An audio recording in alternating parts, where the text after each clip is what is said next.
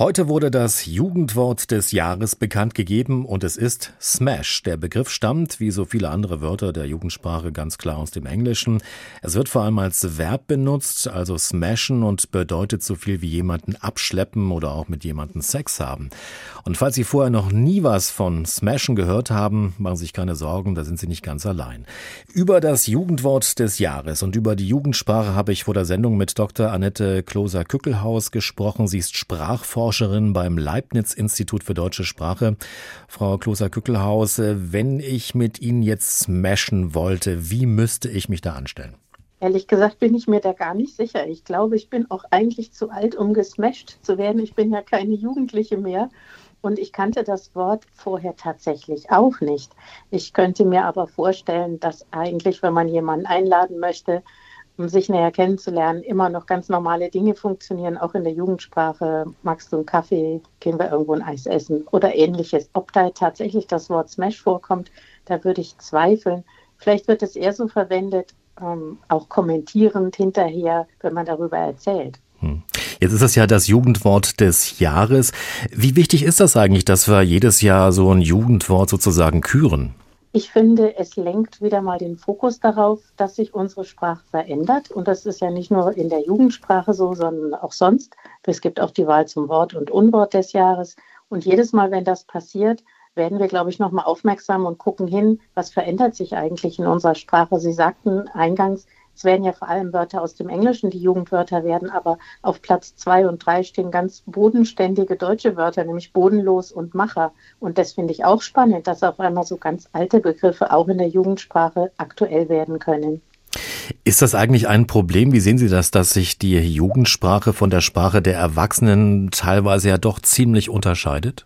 Nee, das ist überhaupt kein Problem und es soll ja auch so sein, denn Jugendsprache ist eine Gruppensprache. Jugendliche Menschen wollen sich abgrenzen, einerseits gegenüber den Kindern, aber vor allem natürlich gegenüber den Erwachsenen. Und der ganze Sinn und Zweck wäre ja weg, wenn das eine identische Sprache wäre. Und wenn man sich zurückerinnert, als man selber jugendlich war, hat man auch bewusst irgendwelche Dinge verwendet, damit ein nur ja die Eltern eben nicht verstanden haben. Und dann später gibt sich das ja wieder. Das ist ja ein ganz normaler Prozess. Jetzt sagen wir ja immer Jugendsprache, aber gibt es überhaupt die eine Jugendsprache? Nein, das glaube ich persönlich nicht, sondern so unterschiedlich die Menschen im Seniorenalter sind oder im berufstätigen Alter, so unterschiedlich sind sie natürlich auch im Jugendalter. Und da gibt es genauso viele verschiedene Interessen und Untergruppen wie in jeder Altersschicht der Bevölkerung. Aber was natürlich spannend ist an der Umfrage, die hier gemacht wird, da können sich ja alle möglichen Menschen, jugendliche Menschen beteiligen. Und ich glaube, da kommen dann schon verschiedene Stimmen zusammen. Und das macht es vielleicht auch gerade spannend zu sehen, welche Vorschläge werden denn gesammelt. Ob alle Jugendlichen die jeweils verwenden oder sogar kennen, da wäre ich selber skeptisch. Warum braucht denn jede Generation ihre eigene Sprache? Was könnten die Gründe sein?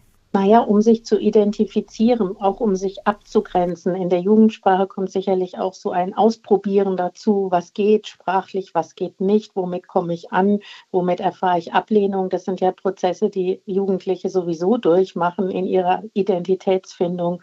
Und ich glaube, dass das auch für andere Altersgruppen gilt, dass man sich einfach bewusst machen will, ich gehöre zu dieser Gruppe dazu.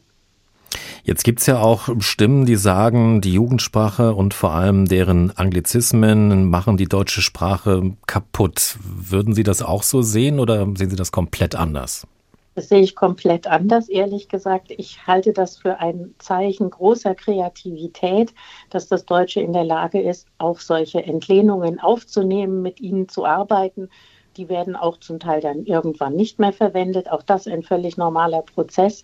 Und man sieht ja auch daran, dass sie dann wieder in Wortbildungen eingehen. Das funktioniert wunderbar im Deutschen. Wir können unseren Wortschatz kreativ, lebendig weiter ausgestalten. Und dafür finde ich, sind auch diese Jugendwörter ein Zeichen, die sollte man gar nicht überbewerten. Die verschwinden irgendwann wieder, dann kommen wieder neue.